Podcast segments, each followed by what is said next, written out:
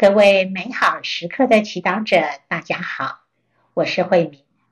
今天是十一月十八号，星期五。我们今天要阅读的福音是《路加福音》第十九章四十五到四十八节，主题是手机上瘾。聆听圣言。那时候，耶稣进了殿院，开始把买卖人赶出去，对他们说：“经上记载，我的殿宇应是祈祷之所，而你们竟把它做了贼窝。”耶稣每天在圣殿内施教，司祭长及经师及人民的首领设法要除掉他。但是找不出什么办法，因为众百姓都倾心听他。世经小帮手，你和家人或朋友共同相处的时候都做些什么？和你最心爱的人相处时，怎样把最珍贵的时间和心思？奉献给对方。近年来，科技发达，已造成手机等各种三 C 产品不能离手的现象。你是否也患有以下的文明病？也就是和家人密友相约，也无法真正参与其中，因为你会情不自禁的。划划手机，查查简讯。若答案是肯定的，今天的福音可以给我们一些警戒。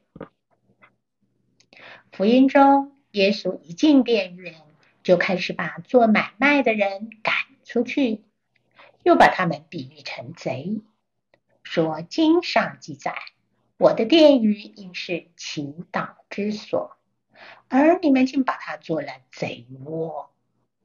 在马窦福音中，耶稣甚至激动地把钱庄的桌子和卖鸽子的凳子推翻。原来耶稣是这么讨厌所有能把人和天主亲密相处的机会偷走的贼。殿宇本是人们祈祷的地方。提供人们和天主亲密交流、建立关系的机会。贪心的商人却在圣殿售卖祭品，让殿宇喧哗、繁杂，妨碍人们祈祷。换句话说，他们间接的阻碍了人们和天主亲近。今天，手机可能也是抢走我们和天主及和别人建立亲密关系的盗贼。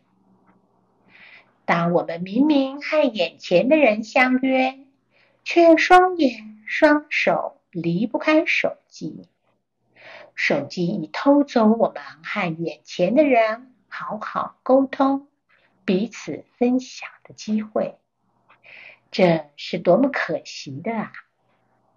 耶稣并不希望真实的人际关系被虚拟的关系取代。你能理解他的苦心吗？品尝圣言，我的殿宇应是祈祷之所，而你们竟把它做了贼窝。活出圣言。每天限制自己划手机的时间，避免自己手机上瘾而牺牲了真实的人际关系。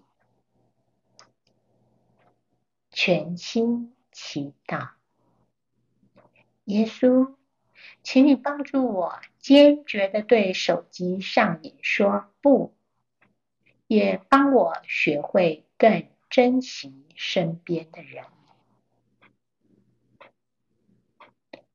祝福各位美好时刻祈祷者，今天活在天主圣言的光照之下。我们明天见。